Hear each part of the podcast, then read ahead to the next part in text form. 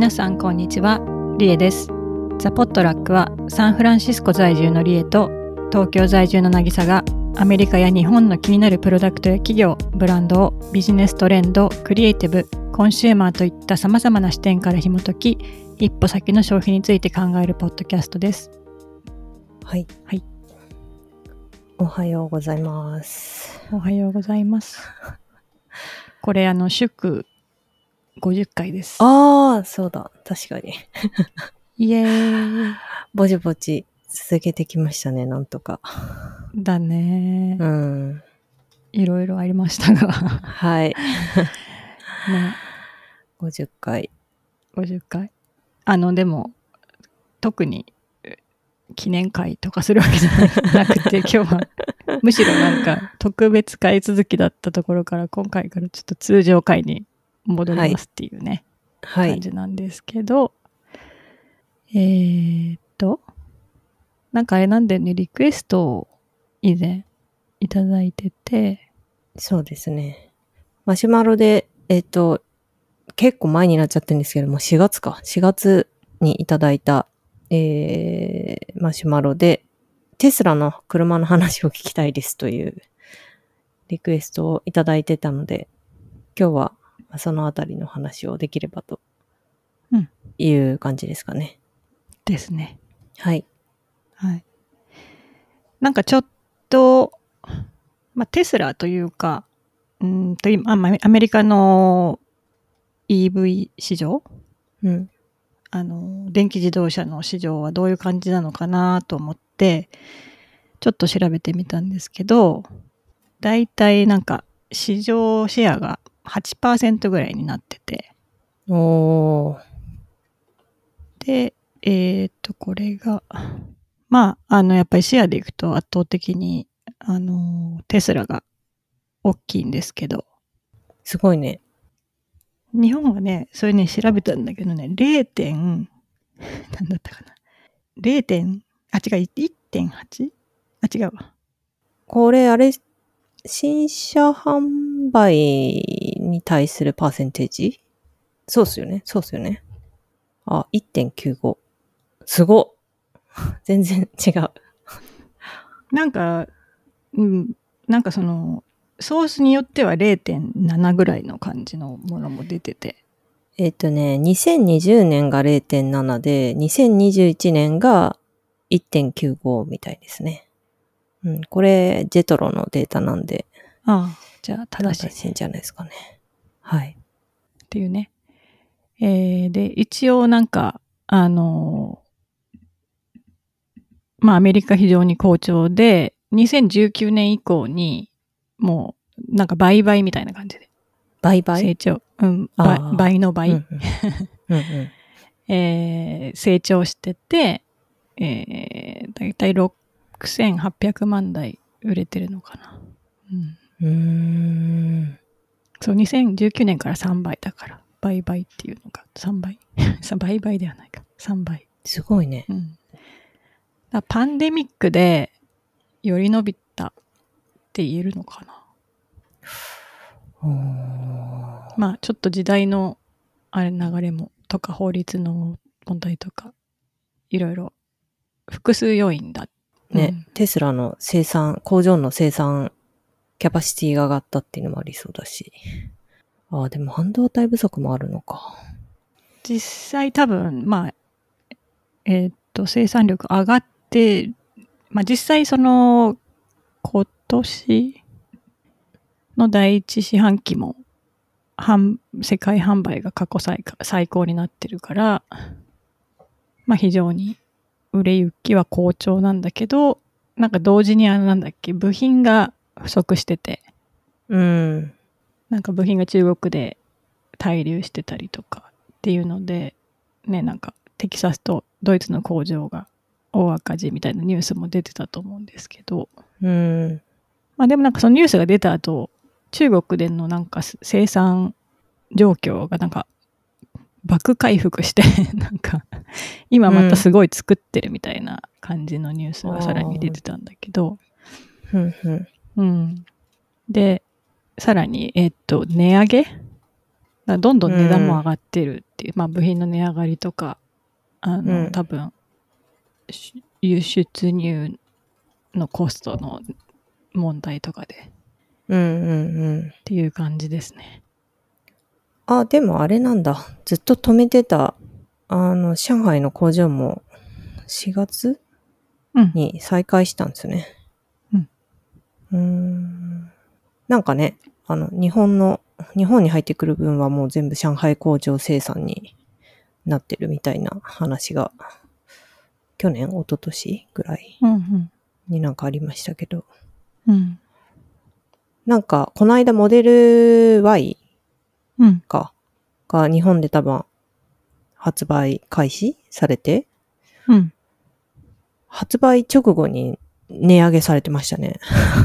ちょっとね、ちょっとは、あの、本当ローンチした日にしかプライス見てないから、それがどのぐらいプライス上がったのかちょっとわかんないんですけど、でも結構モリモリ、モリモリというか、上のグレードで見て、いくらだったかな ?900 万ぐらいだった気がする。700万だか900万だか。うん。えっとね、モデル Y は、まあ、ちょっとその日本だとわかんないんだけど、6万2990ドルから6万5990ドルになってるから、あ、じゃあ700万かな。多分3000ドルとか上がってんのか。まあ、あ、違う、ねやっぱりそうだ。うん。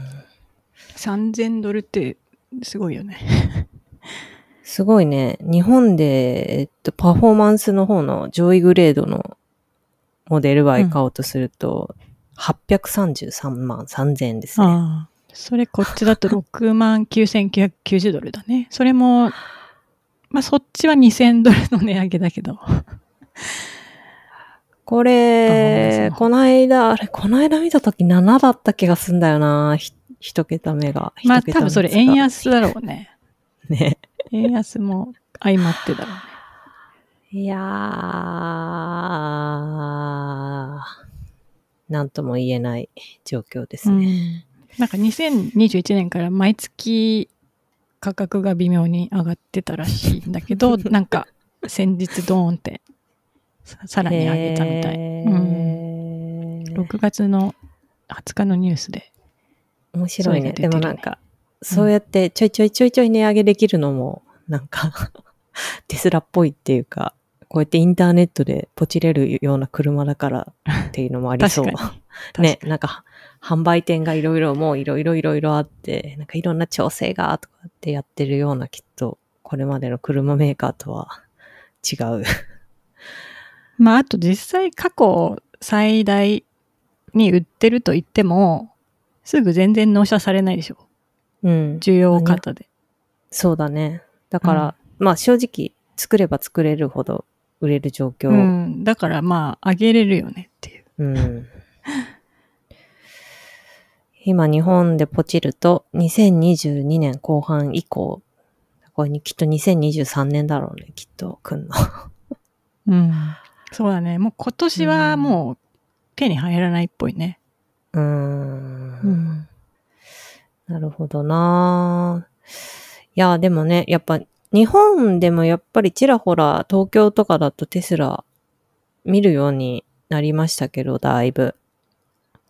なんか、うんあのー、2020、2019年とか？ああ、だからもう3年前か。ね、サンフランシスコとか、シリコンバレーのあたりとか行った時、ちょうどだから、まあでももっとか。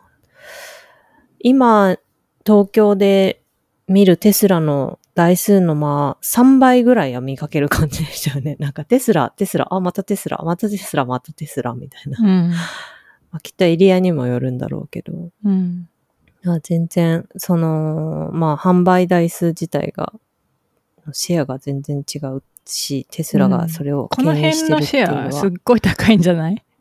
うん、すうごいん。ありそうですね。まあでもなんか、この間、えーっと、なんか近所歩いてたら、すごい見慣れない車が走ってて、うん。なんじゃこりゃ、めっちゃかっこいい、なんだあれ？って言って見てたら、ああの、ヒュンダイの EV で、それが。うんうんうんうんなんか、あの、さっき、あの、なんか送ったマーケットシェアのリンクがあると思うんだけど、それにもなんかヒュンダイのやつ、もう結構 EV のシェアが伸びてるっていうあ、やっぱ売れてる。数字が、うんうん。結構ビューンと伸びてる感じで。なんかね、アイオニック5っていう、まあ、えっ、と、SUV のシェイプをしている車なんですけど、見て、なんか前から歩いてきて、おお、なんだあれ、かっこいいなっていう車で、なんかそのシェア伸ばしてるっていう理由もわかるし、価格も全然あれだね、やっぱり。テスラよりだいぶお手頃な価格で。うんうんうんうんうん。ね、日本に、なんか2022年の頭になんか日本再進出発表してるみたいだから、まあ日本でも増えてくるのかなっていうので、うん。なんかちらほら、なんかちょっと前から見たお顔が、あれだね、未来っぽいね。そうなんかね、なんつうんだろう。まあこのなんか、ね、ヘッドランプの形状はなんかっぽいけど、うん。まあなんか結ロボッ構、トっぽいお顔をしてるよね。うん、ちょっと別のメーカーの何かっぽい感じは 若干する。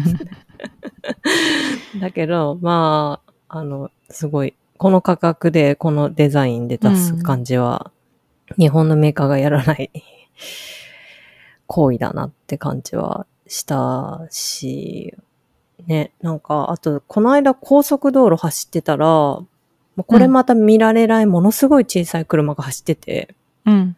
で、どう見ても、あの、あの、内燃機関のある車じゃないなって、あの、エンジンついてる車じゃないなっていうのが分かって、で、すっごい遅くて、すっごい遅くて、ひ左車線をこう、こんな車が、あの、高速走って大丈夫なのかなみたいなんで見てたんだけど、なんかそれもね、なんかあの、俗に言う小型俗に言うというか、なんか電動ミニカー？小型モビリティみたいなやつだったっぽくて、調べてたのがトヨタの C ポット？っていうのをね、なんかし私全然知らなかったんだけど、なんかそういうの作ってるらしくて、うん。いや、都内とかはああいうの面白いなと思って。なんか一人乗り、一人なのかな多分。一人乗りで、ほんとちっちゃくて、小回りが効いて、電動で。で、自転車と違ってほら屋根はあるから雨の日も快適だし、みたいな風に思ってちょっとし、だっけ？スマートカーみたいなやつだよね。あ、そうそうそうそう、そうそう。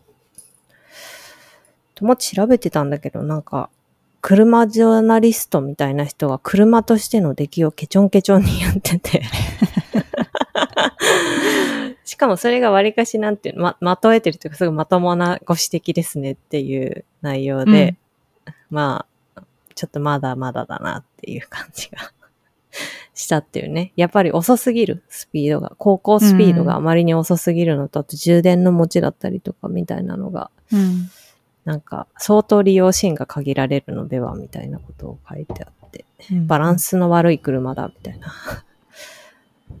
まあなんか、まだまだだな、みたいな、なるほど。思ったっていうね。はい。まあでも日本もね、数が小さいとはいえ0.8から1.95とかってことは、すごいスピードでの伸びてるっちゃ伸びてるから。そうね。まあここで多分、なんかのねきっかけがあったら一気にね、まあ日本メーカーがね、ようやくうん。いろいろね、EV 車も力入れ始めてたってきたから、そろそろ。とはいえね、やっぱりね、充電大変だと思うな。増えたけど、やっぱ充電できるとこ少ないですからね。うん。うん。そうね。そのう辺、ん。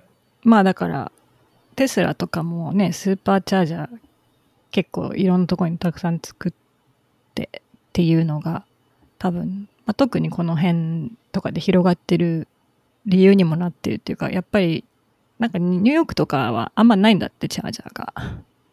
うーん。だから乗ってる人がやっぱり少ないらしくて。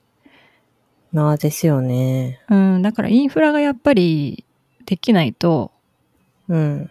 うん、なかなか車の販売、まあその浸透っていうか実際にその生活者のところに降りていくってところまでいかないのかなと思って。まあ、そうなんですよね。そう思いますね、本当に。うん、しかも、あの、EV チャージャーありますって、まあちょっと海外、アメリカはわかんないですけど、書いてあるんだけど、チャージありますってところに行ってみると、ものすごい充電スピードの遅いやつが置いてあって、お話にならんみたいなので、確かにテスラのスーパーチャージャーって120ワットだったっけな、確か。まあ今はちょっともしかしたら変わっちゃってるかもしれないですけど。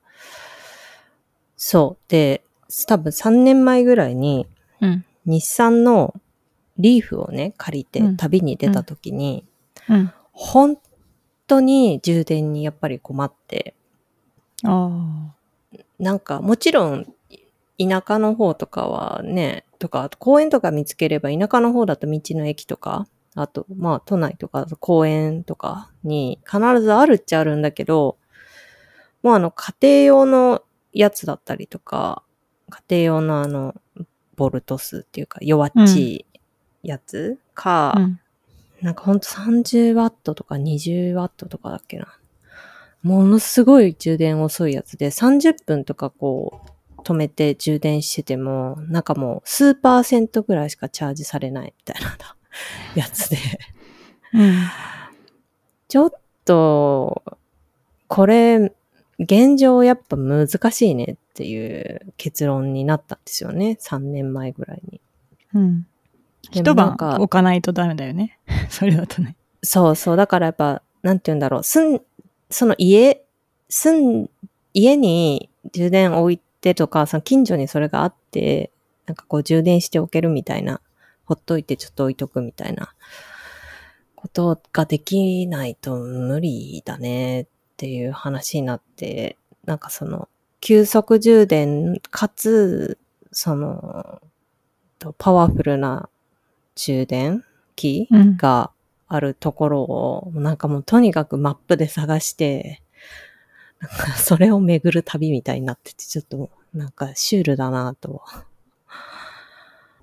思ったので、うん。本当に、うん、充電ステーションをどうにかこうにかしないと復旧難しいよねっていうのと、でもなんか結構昨今田舎だとガソスタが潰れてるって話をすごい聞くので、うんうん。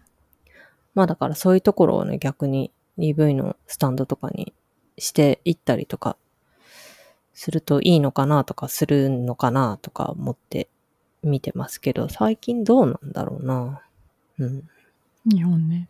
なんか今ちょっと調べたら、ら150キロワットみたいだけど、ススーパーチャージャーがテスラ、うんああ、150か。だけどうん次250を予定してて、350も目指してんだって。おおすごいね。だからどんどんチャージが早くなるらしい。すごいね。だって、ね日本でその当時見つけて90で、うわ、やばい、90発見した みたいな感じでしたよ。へすごいよえ、ね。うん。なんか、そう、だからなんか日本はね、チャデモっていうね、なんか、その、充電、急速充電の方式のなんか協議会みたいなのがあるらしくて、うんうん。なんかそこが握ってるらしいんだよね、どうやら。うん。うん、そうそう。あ、てか日本だけじゃないのか。これ国際企画なのかな。もうとにかく日本ほんと30とか、なんかそのぐらいのむっちゃ遅い60、早くて60とか、すごくて90とかが多くて、うむって感じうん。でしたね。はい。なんか私の友達には、家の駐車場にはスあのチャージャーついてないけど、うん。その、近所のさ、そういうスーパーチャージャーうん。に行って、毎週チャージして乗ってるらしいよ。すごいね。うん。えー、まあだなんか買い物行くついでみたいな感じで週末。やってみたいなそうん。そう、だから結局そういうね、充電スピードの速いスーパーチャージャーみたいなのが近所にあったりとかすると、多分それできるんだけど、うんなんかこの間っていうか、ここ1年ぐらいかな、に1、2年ぐらいかな、うちもなんか近所の、あの、近所に、やっぱり結構大規模な、なんかこう、うん駐車場をリノベーションしてるとこがあって、うんお、これは絶対、あの、EV の充電器つくぞと思って、すごいずっと見てたんですよ。で、これはもしかしてテスラチャンスがやってくると思って、うん。うちのマンションもついてないから、充電器。うんうんで、何回も聞いてるんだけど、つける気ないって言われて。うん。で、なんだけど、やっぱりね、60ワットだったかな。一番速いやつで。ああとやっぱ普通のなんか、いっぱい並んでるんだけど、なんか8割、9割ぐらい、8割ぐらいは、なんかその家庭用電源使ってるやつで、2台ぐらいが茶デモの急速充電の機械で、それでもね、確か60ワットか90ワットとかで、いや、ここでちょっと充電して、よし、OK みたいなことにはなるものではないなって感じがして、ちょっとがっくりしたーうん。ですよね。やっぱそのインフラの充実さの差はすごいありそうだな。日本とアメリカは。うん。うん。そうね。うん。だから、まあその辺、なんか日本はそもそも電力がさ、こっちより低いでしょ、き基準の？じゃなかったっけ？電力の基準？なんか普通のプラグに挿した時の電圧とかも。ああ、うんうんうん。だからなんか、よりハードルが高そうなねえ、気がする。まあ、どうなんだろうね。うん。ちょっと私もよくわからないけど、そこも、そういう話になってくると。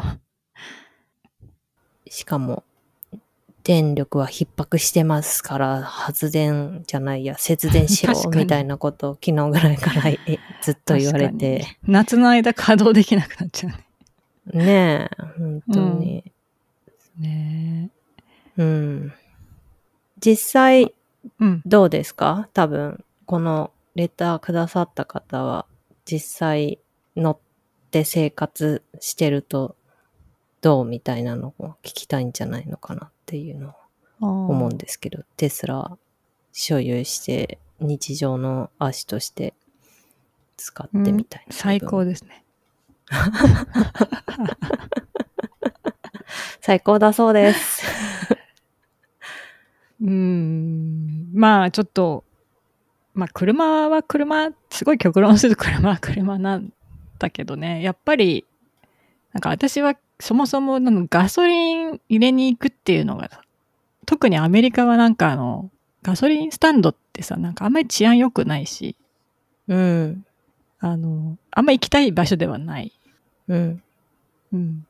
なんかそれがもう家にさ、帰ってきたらすぐできるっていうのもそうだし、まああと、本当この間 LA までね、だから7時間ぐらいの旅に、ロードトリップで行ったんですけど、まあ1回チャージで行けちゃうし、うーん。うん。まああと、その広い車内とか、すすごい快適だし、最近あのね、ついにフルセルフドライビングが来たんですよ。おー。ついに。ついに。で、ちょっとまあ私は今まだね、運転できないから自分では何とも言えないんだけど、うん。あの、でももう本当、一応その、もちろんね、手を添えてなきゃいけないし、うんなんか、ちょっと危ないなって時とかは、に気をつけとかね、いけないレベルだけど、ほぼほぼもう、これ、それで、目的地にもう行けちゃうようになってて、うん。なんか結構これってすごくない？っていう。あれ、あの確かしかもあれですよね。あの、ソフトウェア的に課金してアンロックするんですよね、その機能。うん、うん。あの、面白いよなやっぱそれをどうしても体験したいっていううちの夫の強い意向で、うん。うん。まあ、来て速攻試してたけど、うん。まあもちろんなんかそれ自体ね、そのやっぱ若干こう、カクカクしてたりとか、あとなんか私はちょっと夫の運転が荒いのかなってちょっと思っちゃったんだけど、なんかやっぱりちょっとそういうこう、スムーズさなんかうんタクシーの運転手さんが運転するようなスムーズさみたいな感じではなくて、自動だけどうんなんか結構こう、加速とか止まったりとかの感じとか曲がり方とか、そういうのがうん。そんな、はあ、スムーズで快適みたいな感じにはなってないので、そうなんだ。あ、荒い、運転の荒い人の車に乗ってるみたいな感じ？そうなの。だから私は最初にそれに乗った時に、車酔いになっちゃって。わ なんそうなんだか機嫌悪いのかな超面白いそれって。それ超面白いんですけど、なんとなく。そうなんだ。面白いね。うんなんか、まあただね、うんどうなんだろう。その翌週にはもうね、あの、室内の、その時はまだ、あの、えーっと、駐車場の中うん。は自動運転対応じゃななかったんだけど、翌週にはできるようになるみたいな感じで、どんどんどんどんインプルーブしてるから、うん。乗ってるうちにすごい上手くなって、夫を上回る可能性があるよね。あどっかのタイミングでね。面白いね。うん。面白い。えー、もうなんか、それ、まあ自動運転はすごいんだけど、なんか、うん。それが面白いね。その、最初荒いっていう。荒いとこからもうスタートするっていう。でも、でもできたからとりあえず使えるようにしたよ。まあ、こっからイね。ンプルーブしていくからっていうのが、面白いですね。やっぱ、これまでのやっぱ車にないとこ。ろだな。そなんかあの、えっと、なんかプライベートジェットが並ぶところに、う。うん。なんかモデル Y かなんかがいて、で、なんかあの、呼び寄せる機能あるじゃん。うん。自分のところに。それを使って、すごいその、プライベートジェットがかに囲まれてるところでそれを使って、それがうまく働かなくて、プライベートジェットに車がこうぶつかったっていう動画が、レディットに上がってめちゃくちゃバズったらしくて。で、それをなんかイーロンがそれについて申し訳ないとかじゃなくって、うなんかそれ、今までテスラに関して一番バズった動画だね、みたいな感じで、多分次のバージョンでは良くなるよ、みたいな感じで書いてて、もうそういうスタンスなんだな、っていう。いや、いや、実際自分がね、それになったら怒るけど、嫌いじゃないね、私は。いや、でもさ、そそんな場所で使ってみようっていうのもやっぱりリスクあるじゃん、やっぱりさ。うん、うん。だから、なんか、なんだろうね。あなたも、ちょっとやってみようと思ってやったんでしょ？みたいそうそうそうそう。だってそこまで保守してないからみたいな、それでもやってみたかったらやってもいいけどっていう感じな。うん。だし、まあそれをまあ試しちゃう、まあ人が。で、実際テスラよりたね、プライベートジェットめちゃ高いからさ。うん。受ける。ね、なんかかそういう。そうだけど、ちょっと受ける。うん。っていうなんか、まあそれが面白いけど、なんかじでも実際そのスタンスとか改善のスピードとかがこう、いろんなね、まあイノベーションにもつながってんのかなっていう。うんうんうんうん。うん。いやーね、そうそう。なんか、私は多分2018年とかにサンフランシスコ行った時に、うん、あの、C2C のレンタカー？うんうん。シェアリング、シェアカーみたいなので、あの、個人の人から借りるやつ？で、うん。モデル3か、うんうん。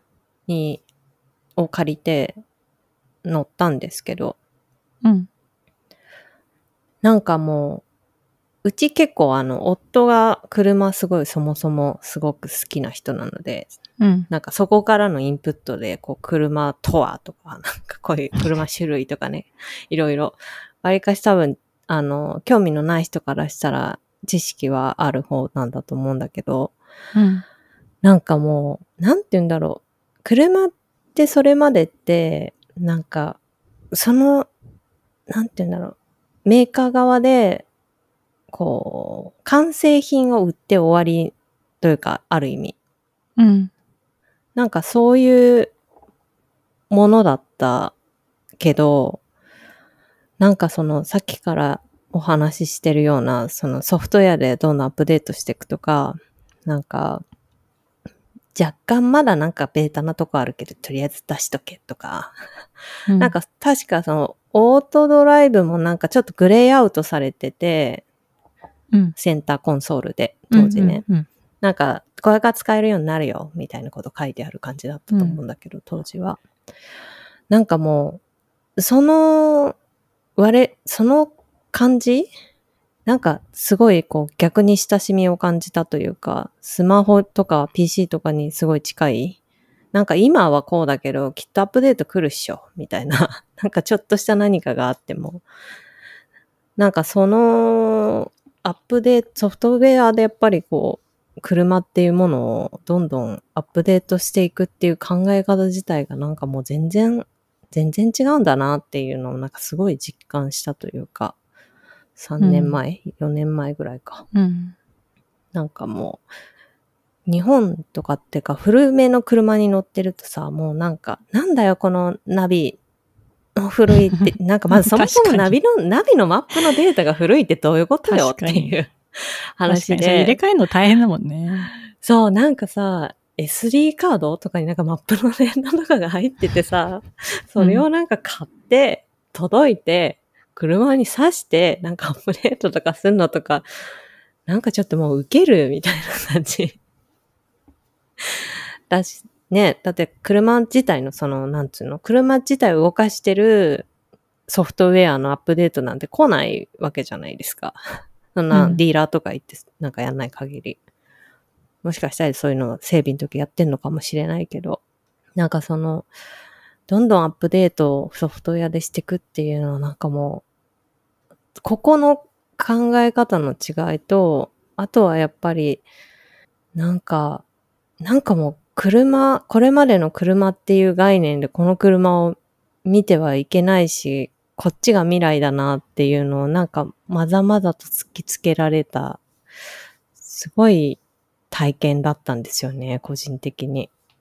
うん。なんかその全体もなんかこう、扉を開けるというか鍵を開けるっていう行為から、運転して走って、あ乗って運転して走る、降りる、鍵を閉めるってとこまでの、もう一連の体験が全部、なんか車に、なんだよここ、ここなんでこうなってんだよ、不便だな、みたいなところが全部、なんか解決されてる感があって、それがしかも、スマートフォンとソフトウェアというか、の部分で解決されてる感があって、はあ、これが今、未来の車なのねっていうのを思ったうん次第ですね。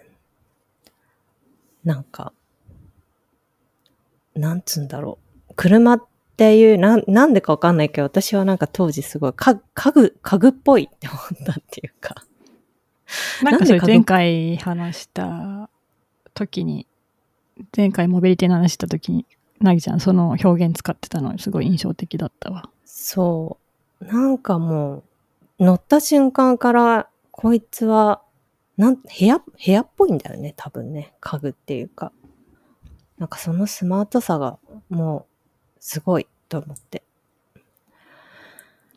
日本なんかあと天井がこう、全部ガラスなだけでこんなに開放感が違うのかっていうのもうん。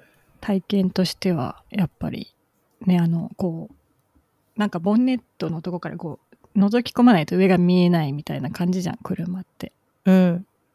それもなんかやっぱり全然こう多分そこがなんかちょっと部屋感みたいなところを感じさせる要因の一つでもある気はしててうん。そうだね。なんか、まあ、あとはなんかこう、ダッシュボードのところにうんなんもないじゃないですか。なんか車ってやたらね、いろいろいろいろ何にもない、いろいろいろいろうん。なんかあの、エアコンのこういう羽みたいなやつとか、あとなんかやたら、やたらボタンとか。まあ最近ね、結構、あの、ドイツメーカーとかはもう本当なんつうの？あの、全面スクリーンみたいになってたりするとこもあるけど、うん。確かかに。あの、割り切り、割り切った、液晶画面しかないもんね。そうそう、しかもそれが真ん中にボンうんってあるっていう。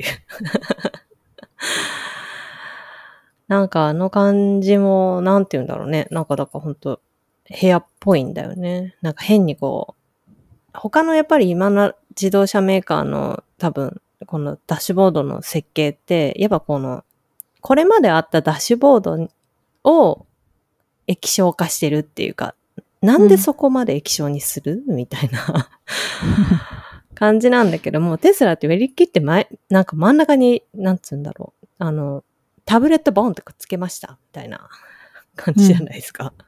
うん。なんかあれ、あれも多分普通の車メーカーの人だったら考えないよなっていう。うん。なんかそもそも。も、そもそもダッシュボードとは、なんかこうスピードメーターがあって、必要な情報を表示して、ここにハンドルがあって、ここにせん、なんか運転者から見やすい位置だから、ここにスピードメーターがあるのは絶対なんです。みたいな、なんかもうその大前提からやっぱり離れるのってすごい難しいと思うんですよね。あなんか、もうなんかそもそものスタート地点が違う強さが、なんかもう、細かいところ見てる、見ると、見れば見るほどなんか見つかってくる感があってね。欲しいですね、テスラ。うんなんかまあ一応細かいところだと例えばこう鍵を持ってて車に近づくと運転室の運転手側のドアがこうちょっと開いたりとか、うん。まあねそのちねこう自分で開けなくていいとか、うん。うん、なんかそういうのもこう小さいところにこう気気が配られてるというか。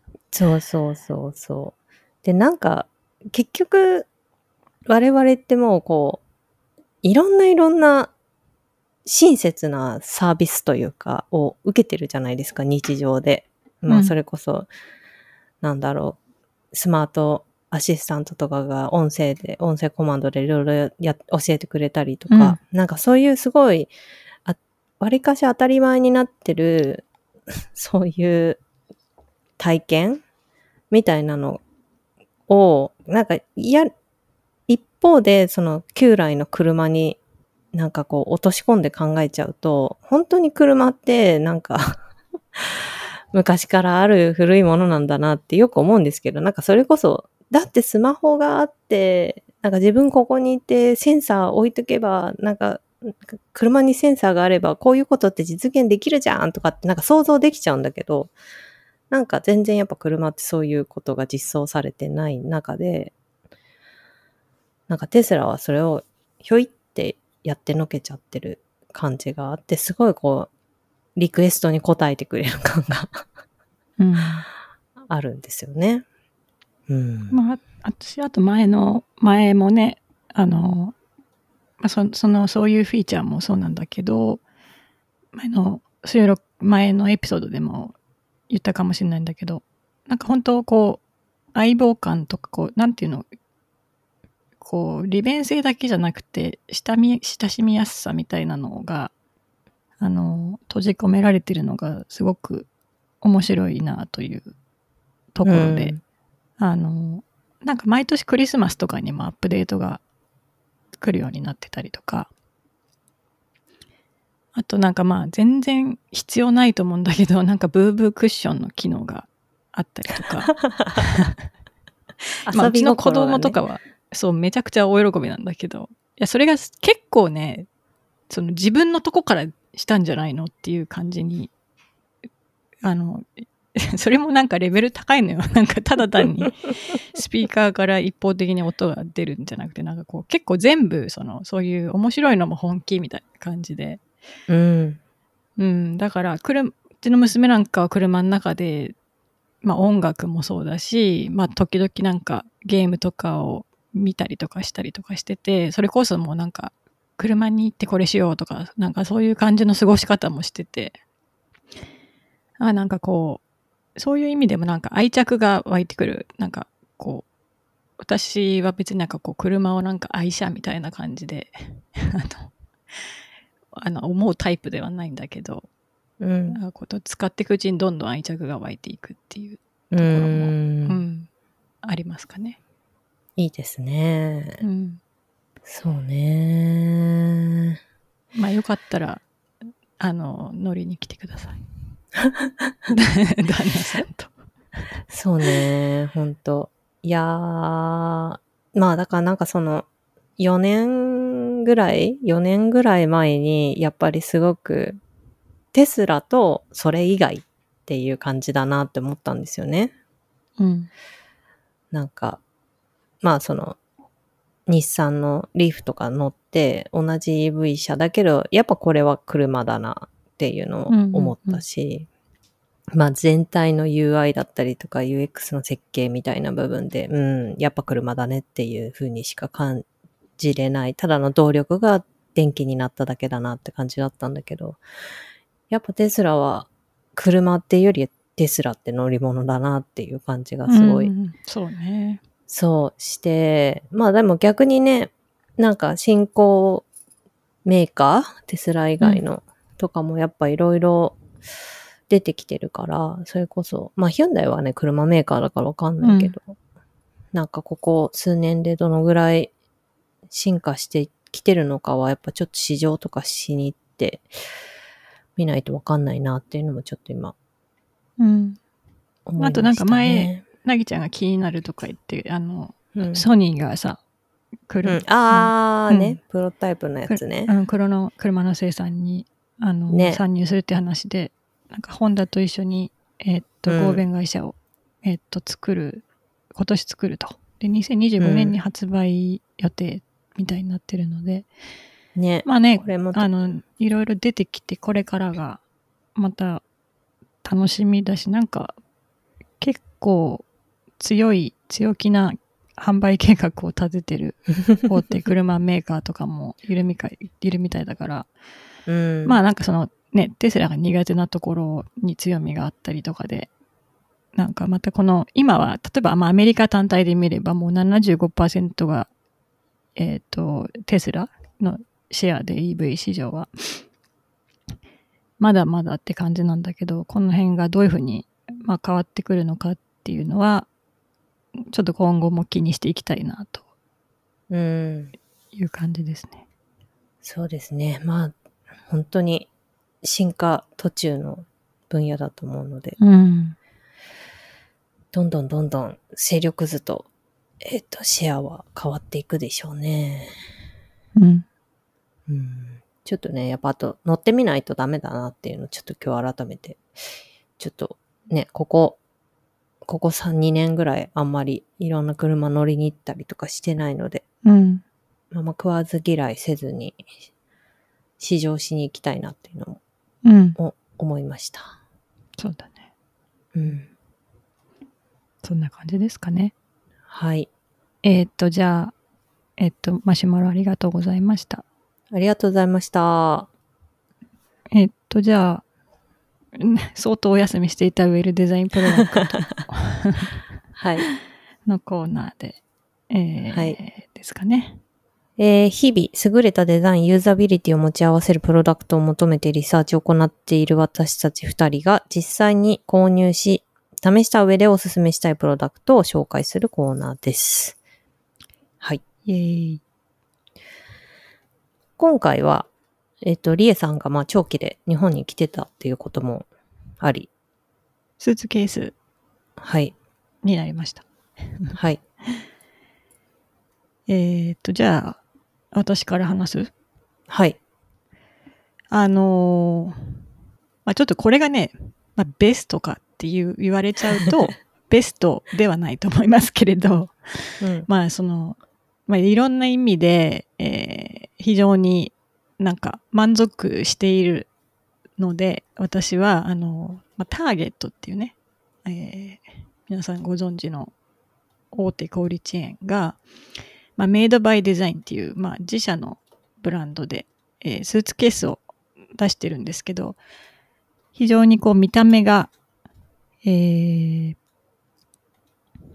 まあちょっと無印っぽいんですけど、あの、まあ、あの、そういうシンプルなデザインのスーツケースを、えー非常に安価な価格で作ってまして、で、えっ、と、それをね、まあ、ちょっと私、あの、まあ、なんか前、急遽ニューヨークに行くときに、なんか荷物が微妙に入らないと思っって、あのなんかキャリーオンであの持っててキャリーオンだとちょっとなんか荷物があんまり入らないし、まあ、かといって大きいの持ち歩くのは嫌だなと思ってたので、うんでもかキャリーオンで持ち込める一番でかいのをなんか買えないかなと思って見てた時に、まあ、たまたまターゲットに行ってなんかこうちょっとパッと見てこうなこうコロコロ転がしてみたりした感じとか含めてうん。あ結構いいじゃんという感じで、えーまあうんなんかデザインも、えーそういうスムーズさみたいなのも気に入って、えーまあ、買ってみたって感じなんですけど まあそしたらなんか思った以上によくできててあの、うん。なので、まあ、おすすめです。し、なんか本当これはまあ、あの、よくできたプロダクトだな、というところで、えーっと、今日ご紹介しました。で、一応そのキャリーオンで最大のサイズっていうのが、えーあるんですけど、さらにうんあの、横にファスナーがついてて、うん。あの、まあ、い例えばその、行くときそんなに荷物なく、なかったらその一番スマートにして、帰り荷物増えちゃったらそのジップを開けて、まあ、パンパンにして持って帰ることもできるっていうその拡張機能も、えーあるところも非常に便利。はいはいはい。で、まあ、あと何といってもお値段が89ドル99セントっていう非常にリーズナブルな、うん、値段。で、ちょっとね、リエさんのね、貼ってくれた リンクが。ごめん、なんかそれね、ちょっっとあれだよね、切れてるよね。ちょっとこっちを下に貼ったやつで合ってますうーんと、あ待ってください。ハーこれでドサイド合ってますねキャリーオン。あ、うんうんじゃあ大丈夫です。合ってます。ごめんなさい。なんかし、リンクを失敗してました。で、まあ、色の展開もいろいろあって、まあ、ちょっとね、私は欲しい色とかじゃなくても、その時あった ベージュを買ったんですけど、まあ、それでも結構、あの、満足で、うん今回帰国にあたって満足すごいしたので、あの、大きいやつも買いました。おー。うん。サイズもちゃんとあるんだ。めちゃくちゃ、あの、ザサイズもある。だからそれも、こう、何飛行機にチェチェックインできるバッグとして、まあ、割と大きいものを探して、えーこれまた、そのバッグの拡張機能も相まって、今回も私、ワンオペでこっちに戻ってきたんですけど、それとトメに戻ってきたんですけど、もう、すごい、その、最終的に、あ、もう物全部突っ込んで、それ拡張させたら、かなり入って、めちゃくちゃ良かったですね。へー。っていうか、なんか、あの、改めて、無地、無地のキャリケースっていくらなんだろうと思ったら、普通に1万9000円？うん。?1 万2000円か。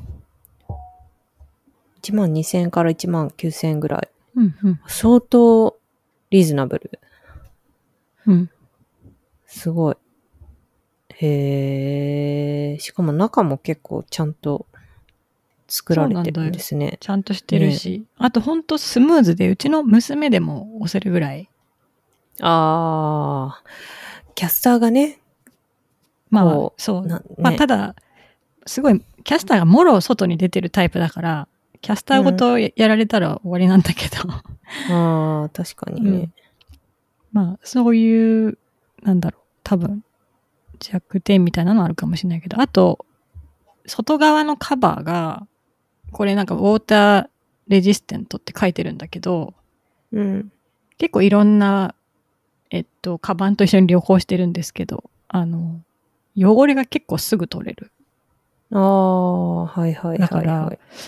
すごくこのコストに対してのパフォーマンスが いいですね。まあね、キャスター壊れても89ドルだから買い替えればいいかターゲット行ってって感じだもんね、正直。うん。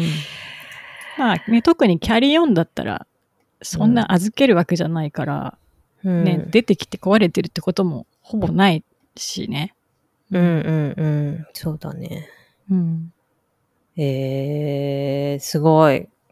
これなんか、あれかな？日本だとイオンとかでこういうの作ってたりするのかな？ああ、どうなんだろうね。ね全然わかんないけど。うん。でもあるかもしんないね。ねうん。ググってみる。なん、トップバリュースーツケース。あ、ある。ある。しかもこれ、見る。あ、そうなんじゃ。やっぱ売れてんだね。見る。日本で見る、これ。しかも、安い。はー。なんかね、旅。これ、オリジナルなんだよな、多分。イオンはね、旅テクトっていうなんか、シリーズがあるっぽくて、うんもう、あからさまにリモアだねっていうデザインで、それはどうかとは思いますけども、はいはい。見る。これ見る。でね、価格がなんと、6800円からう。わー、安っ。まあ、税込み7480円だから、まあ、えーまあ、ターゲットと同じぐらいかな、今。まあでもう、ん今のレートで考えちゃうと全然、多分、ね、イオンの方が安いうんうんうん。ですね。うん。見る、この、リモアっぽいやつ。確かに。なんか見たことある気がする。うん持って。る人。でもまあ、オリジナルじゃないのかなわかんないけど、なんかこういうのはあるんだね。うん。まあ実い際私、ね昔同じような感じで慌てて買っ、うんなんか昔ドンキで買ったことあるけど、それもめちゃくちゃ安かったからね。さキャリーオンだとへー3800円だったかな。安っ 安っもうなんかもう、やばいみたいな感じで、近所に慌てて買いに行って、なんか結構シンプルでいいじゃんみたいな感じで。でもね、未だに壊れてないよ、もう。相当使ったけど。だから、うん、日本で売ってるスーツケースの格安のやつも結構性能いいと思います。えー、ちょっと、今、自分の視野の狭さを反省した。ウェルデザインプロダクトでいろいろリサーチして紹介しますなんて言ってて大丈夫かなって言われてしまった。いやー、まあでもそうやってこう再発見していく感じもまあいいんじゃないですか。お互いこう出し合ってね。そうですね。うん。えー、すごいね。価格破壊感がある。うん、衝撃だ。ちなみにでも、あの、私が買ったこのメイドバイデザインの、えっと、28インチの大きい方、チェックインできるやつ、うん129ドル99セントなんですよね。あーで、めちゃくちゃ入るんで、まあなんか、個人的にはアウェイよりこっちの方がいいかな。コスパもね。そうですね。まあ、アウェイの場合ね、永久保証っていうのがつくんだけどね。ああ、なるほどね。まあね、うん壊れるからね、スーツケースはねう。ん。とか、まへーあ、他にもフィーチャー。がもちろんあるから、単純に比較できないけど、あの、まあそういう意味で非常に満足度も高いし、そう、中たくさん入るし、なんかデザインもシンプルでいい感じで、メンテもしやすくてっていう感じだったので、これはうん。ちょっとあっぱれって感じですかね。はあ。うん他にもさ、ターゲットでいろいろ売ってるけど、これが圧倒的にいいよねっていう。うーん。うん。なるほどね。いやー、ちょっと反省した。なんか反省した。もうちょっと世の中を広く見な、見なければ。面白い、そのコメント。はい。はい。なぎちゃちょっん、お願いします。そんなんで私が喋るのはちょっとおこがましいのですが、あの、私はですね、えー、もう、スーツケースは、リモは一択やろっって決めてまして。なんか本当に、なんか頭悪い人みたいで本当すいませんという感じなんですけど。あのね、うん。理由はあって、もちろん。うん。あの、やっぱ、あの、安くて軽くていいスーツケースが出てきたのってね、ここ10年ぐらいだと思うんですよ。うん。まあ、で、あとはサムソナイトのなんそうか軽い版ぐらいかな？うん。そう、ソフトキャリーみたいなやうん。つか。うんで、あの、ま、ね、海外旅行に行き始めた当時は、あの、なかったわけです、選択肢が。軽、うん女性が一人で、うん。えっと、ゴロゴロできて、丈夫でっていうものは、リモアぐらいしかなかったんですよね、当時。うんで、まあ、一個目。らちなみにその当時っていうのはか買ったのは何年ぐらい前ですか？えっとね、私ね、リモは3つ持ってて、ほう。1個今、リモは1個今使ってない実家に置いてあるやつがあるんですけど、うん。それはね、20代本当に頭だから、十何年前ですよね。まあ、20年までいかないかなぐらいかな。そう。なので、でも選択肢がなかったっていうのもあるし、やっぱ当時、軽いスーツケースは本当そのサムソナイトのソフトケースかハードキャリーで軽いやつもリモアしかなくて、無地もなかったから、当時は確かね。そう。なので、まあ、リモアをずっと愛用してますと。で、これはまあ、ウェルデザインかどうかっていうと、まあ、あれなんですけど、私が今回ピックアップしたのは、まあ、ずっともう、これは愛用してる、まあ、リモアの定番、あの、プラスチックのやつの、えー、ユナイテッドアローズが昔別注して作った白いリミテッドエディションのリモアをあげたいなと思っていて。私。ね、それ出た瞬間も覚えてて、うん。それを買おうとしてた。ね。うん。そう。なんあのね、あれ白がね、ほんとすごい衝撃的な感じの印象が。そう。そうなんですよ。絶対欲しいと思って。うん。で、で、私あの、大きい、あの、手荷物預けるやつと、機内持ち込み2個持ってるんですけど、大きい方がその、アローズのバージョンのリモアで、まあ何が気に入ってるかって、まあその色、色ですよね。真っ白っていうね。いやー、いい色だよね。そう。で、しかも、なんて言うんだろう。本当私のね、好きな白なんですよね。ちょっと、若干優しい白っていうか、真っ白じゃなくて、青っぽい白じゃなくて、うん。きなりまではいかないんだけどっていうね、本当に上品な白で、さすがアローズと思って、ね、全部それにしたいなと思ってたんですけど、終わっちゃったんですよね。私、やっぱりリモアはね、あの LVMH に買収されてから、ものすごいラグジュアリー路線になって、そうだよね。そう。で、プロダクトのラインナップもね、すべて見直されて、私が持ってるプラスチックのやつは、昔はサルサって名前だったんだけど、今全然ね、確かエッセンシャルとなんとかとかんとかみたいな、うんなんかもうそういうプロダクトの、プロダクトラインのネーミングも全部変わって、整理されて、で、今は定番モデルで実は真っ白っていうのがあるんですけど、うん。これ、それとはねエッセンシャル。あ、そうそうそう、エッセンシャル。ちょっとね、違うんですよね、やっぱ、色が。うんうん。違うよね。より、なんかよりスマートな感じじゃないです、今のやつの方が。今のやつは、そうだね。もっと白い。白。うん、うん白って感じ。そう。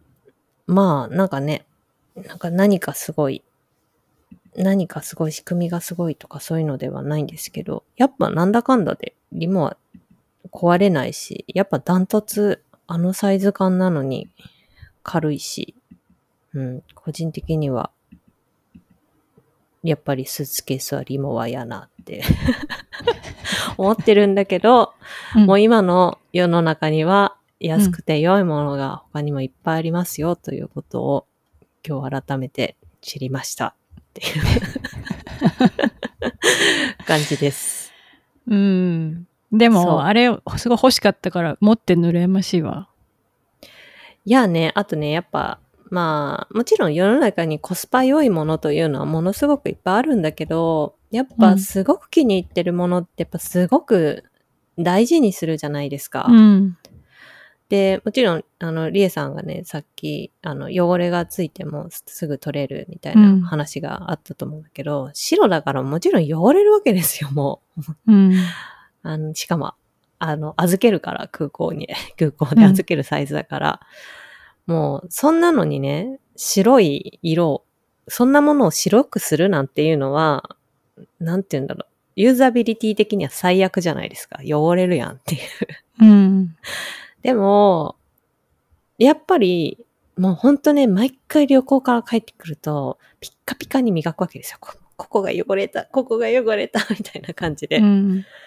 なんかそれ含めて、なんて言うんだろう。愛しい存在というか、なんかやっぱすごい、いただのスーツケースなんだけど、なんか大事に使いたいし、いつまでも綺麗でこうやって使っ使いたいなっていう気持ちが起こるプロダクトですね。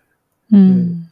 それは多分、なんか、まあわかんないけど、なんかすごいコスパ重視で買ったものみたいなのにはあんまりない要素かなっていうのはうん。思います。今ちょっと調べたらさ、うん。eBay で3999ドルで、なんか 出てるよ。さん3999ドル ?3999 ドル？えなんかプレミア化してるよ。やばいね。ユーズドのリモワユナイテッドアローズコラボレーションのやつ。やばいこれはなんね。なんかもうちょっと売り時が来たんじゃないですか。やだー。気に入ってるから絶対売らない。うん。ちなみにね、ギルドのオフィスにも1個置いてあるな。あれ多分深津さんのやつなんだと思うんだけど。そうなんだ。そうそう。こんな身近に、みたいな。いや、今の色のライン、なんかほ、これほんと色がね、なんとも言えないいい色だよね。いやー、そうなんですよね。うん。まあ、俗に言うちょっとエエクリューみたいな白ですようんうね。んうん。すごいね。プレミアついてんだ。面白いな。うん。うん。まあ、ちょっとね、その人がすごい、法外な企画で出してるかもしれないけど、まあ、でも、そういう風な感じでね、出てるっていうね。ことは？ちなみに、にね、あの、裏、手に入れた裏話をちらっと話しちゃうと、うん欲しくて、欲しくてだったんだけど、うんなかなか買う機会なくて、でもなんかこれ絶対コラボだから早く買わないとなくなると思って、うん。なんかね、昔、その、フリーランスに前なる前、最後勤めてた会社で、忘年会がね、毎年すごい盛大に行われる会社だったんですよ。で、なんか毎年何人かを社員の中からピックアップして、なんかこう企画チームみたいなのをね、命ぜられて、それでみんなで企画をやるんですよ。ね、忘年会の。うん。で、その中に必ずなんだっけ、ビンゴ？ビンゴ大会？はいはい。みたいなのがあって、ビンゴをどういう形式でやるかとか、ビンゴの商品をどうするかとか、もう全部企画者が決めて、リスト作って、このぐらいのコストですって言って、提案して通ったら、もうそれも手配とかも全部やるみたいな感じなんですよ。うんで、そこの1位に、あ1位、2位か。2位商品に私はこれをね、ねじ込んだんですよね。それで当たったの？そう。そうなんです。だからある意味運命すの一なんです。そう。それでゲットしてもうなんか、イエーイみたいな。そりゃそうなるよね。そう。これ何もやってないよ。何も、何も、種も仕掛けもないよ。つって。ありがとうございますって言っていただいてきたっていう 一品です。なので大ちょうど2事にしてる位になるって、そんなあるのっていうね。そう、そうなんですよ。すごく、すごくないですか？とか言って。うん。持ってるね。うん、思い出の品です、そういう意味でも。なんかリモアのフェンディコラボとかでも4290ドルで出てるから、なんかやっぱプレミアム化してるね。プレミア化してる。うん。ね。そうそう、でも、ね、ちょっとスーツケース、また買い替えたいなって思ってるんでですけど、またち、なんだかんだでこう言ってるのに多分リモン買っちゃうんだよなっていうのは。ね、うんはい。ねでも選択肢がすごい増えてでもなんか、この日本人のリモア好きってさ、すごいあるよね。なんですかなんだろうね。